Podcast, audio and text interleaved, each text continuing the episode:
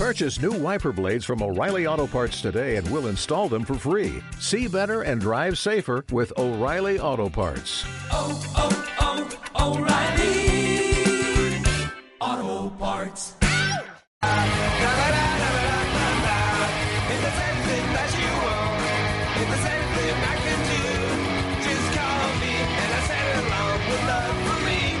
Iñaki Gómez, Egunon, buenos días. Seguro, buen día. ¿Qué Que te tengo que saludar yo porque aquí se está cometiendo una chimeleta, Javi. Pues eh, una, que una es ¿De qué tipo palmerita de palmerita hojaldre. de hojaldre de chocolate y tal, como, como muy bien el muchacho. Así Lo he visto ahí en Twitter y la verdad es que tiene buena pinta. Oh, no, no, muy buena pinta. Eh, ¿cuándo, ¿Cuándo vienes a Vitoria? Pues espero que pronto, porque tengo muchas ganas de enseñarle victoria a mis hijos. Joder, ven, Pero ven y no que... sé, ahora mismo con el tema de la pandemia y todo eso, pues ha Mm. pasado un poco. Pero igual este verano hago una visita Sí, hombre.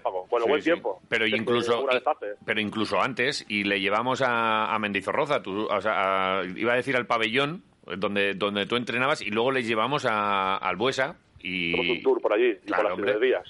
Y por las sidrerías. Ay, ay. Fuá, eh, igual es una inmersión demasiado potente, ¿eh? Para tus hijos, igual es muy Problema, duro, mi, ¿eh? mi hijo se come el chuletón más grande que el mío. Fíjate ¿Sí? cómo está la cosa. Joder. Sí, sí, sí, y tiene ocho añitos. Ocho años, ¿cuánto mide ya? Tenemos ahí un pívot o Pues un uno cuatro. 45, bueno, él está ahora enganchado al golf conmigo, no está el tema baloncesto, ¿Al pero me golf? imagino que cuando, sí, estamos los dos ahí un poquito enganchados, llevamos un año y medio ahí pegándole duro. Joder. Pero yo imagino que Joder. cuando ya tenga dos metros, dos cinco, me imagino, y ya vea que el golf no, ya se pasa al baloncesto. Y cuando vea que no hay palos de su talla casi, dirá, eh, igual es mejor que juegue otro deporte. Bien, sí. Bueno, ya sabéis que aquí lo importante es que los chiquillos hagan deporte y bueno, Claro. hemos tirado por ahí, pero yo estoy seguro que al final el gusanillo del baloncesto le picará. Bueno, y, y sobre todo que hagan lo que quieran ya, una vez que, que ya poco a poco eh, ya se ha sembrado, pues mira, ahora ya que haga lo que, lo que le dé la gana. Oye, eh, ¿cómo me ves a Basconia?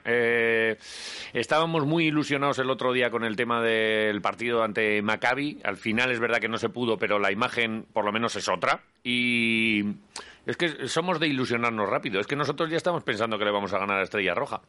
Y al Madrid, Y al Madrid, que no es Pero- tampoco el Madrid de otras ocasiones. Estos sí que han entrado en barrena, ¿eh? Esto, lo del coco y el baloncesto, cada vez está más claro que es así. eh, hay que tener algo de optimismo, ¿verdad? Yo después del partido del otro día, la verdad es que sí que creo que el Vasconia, este reset de 15 días que ha habido, se le ha notado, se ha notado bastante. El partido contra Maccabi, pues se veía otro ritmo, se veía que eran capaces de circular mejor el balón, mejores opciones de tiro. En fin, vimos un poco el Vasconia bastante cambiado. La pena fue que no rematáramos al final con la victoria, porque hubiera sido moralmente algo que le hubiera venido muy bien al equipo pero bueno, estuvimos ahí durante todo el partido. Al final, esas decisiones arbitrales que se han comentado y esos triples, dos triples mal defendidos al final, pues nos castigaron con la derrota. Pero yo creo que ahora mismo el equipo está en una dinámica que parece que lo vuelve a ilusionar, que hay una buena o una vuelta de gestión de roles, ¿verdad? Que han recortado minutos, por ejemplo, a Granger, que le han quitado pocos minutos y no han, no han hecho coincidir con Granger. Pietratis está en plan importante otra vez y bueno, ha metido un poquito más a gente eh, más trabajadora para buscar un poco la identidad del equipo que quiere el entrenador, o eso es lo que yo entiendo con el partido del otro día, con más minutos para Kuru, para Rayeste, para que apretan atrás.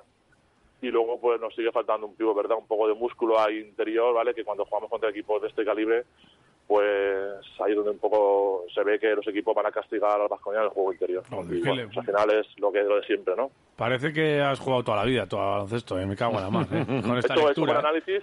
Muy bueno, bueno. muy bueno, ¿eh? Sí. Muy bueno. Solo viendo la segunda parte, ¿eh? que la primera no me dejaron. Muy no bien. Ni falta, ni falta que hace, porque la verdad te digo, eh, sí que es cierto que Vasconia ha mejorado mucho. Eh, no sé yo si el tema de la, la defensa de la pintura nos va nos puede pasar al- alguna factura. Lo que tú dices, la necesidad de, de un pivot, sí que es cierto que tampoco es uno de los fuertes lo de Estrella Roja, y yo creo que hoy, pues tal y como está la historia, yo confío en que se le puede meter mano a Estrella Roja, ¿eh?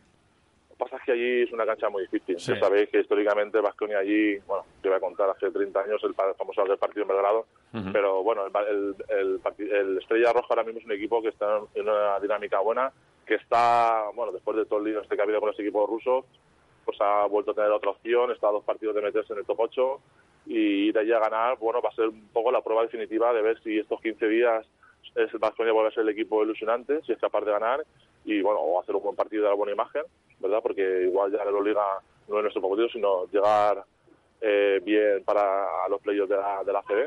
Y bueno, yo creo que esta noche pues vamos a ver un partido muy disputado, a ver si se eh, continúan esta mejoría que hemos visto en el partido contra Maccabi y, ¿por qué no?, ganar ahí.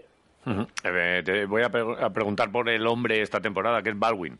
El día que juega es imparable, ¿eh? Nos ha sacado, a- creo que a todos los vasconistas de quicio, pero es verdad que el día que juega y se dedica a lo que tiene que hacer es imparable, es muy bueno. Es que nadie lo ha dudado nunca. Pero, joder, el, eh, qué, pedazo jugador tenemos ahí. No sé si, si es una cuestión de acoplarle con el resto o qué, pero hay un, hay un pedazo jugador ahí. hay un pedazo jugador. Tuve la estadística del otro día, 27, creo que era 7-8, 8-7 rebotes asistencias. El partido quizá más completo, pero sobre todo la sensación esa de que ya está dentro del equipo, de que comparte el balón con los compañeros, que busca la mejor opción y luego cuando hay que matar el partido o hay que asumir los tiros, pues los asume. Sí, pero eh, claro, no le puedes poner eh, un, un pero a un tío que ha hecho semejante partido. Pero en, la- en las últimas jugadas eh, sí que al final eh, a lo mejor faltó el traer aquí la, la pelota. Esta es para Will. Y, y no, al final le pusieron el tapón a, a Peters en la esquina y ¿dó- ¿dónde, dónde estaba? ¿Por qué no, por qué no asumes ya? un- Pero Sí, bueno, se nos complicó un poco. Yo no creo que fuera a propósito, sino que las circunstancias del juego quisieron jugar así un poquito más largo y al final, pues eso, la, la buena defensa de, de Maccabi pues hizo que no le llegara el balón en algunas condiciones apropiadas. Pero bueno, yo creo que siempre he demostrado que además pecaba de eso, ¿no? De, de- de asumir demasiada Sí. responsabilidad al final. Bueno, eh, ¿cuántas veces te han dicho a ti que importante es la finta, eh? Iñaki, cago en diez. Finta, finta y saca un par de tiros, dos tiros libres y luego Bueno, ya- una que le hicieron no le pitaron, una que metió una canasta otra vez al Sí. final, ¿verdad? Que le cayó encima, no sé por qué, pero bueno.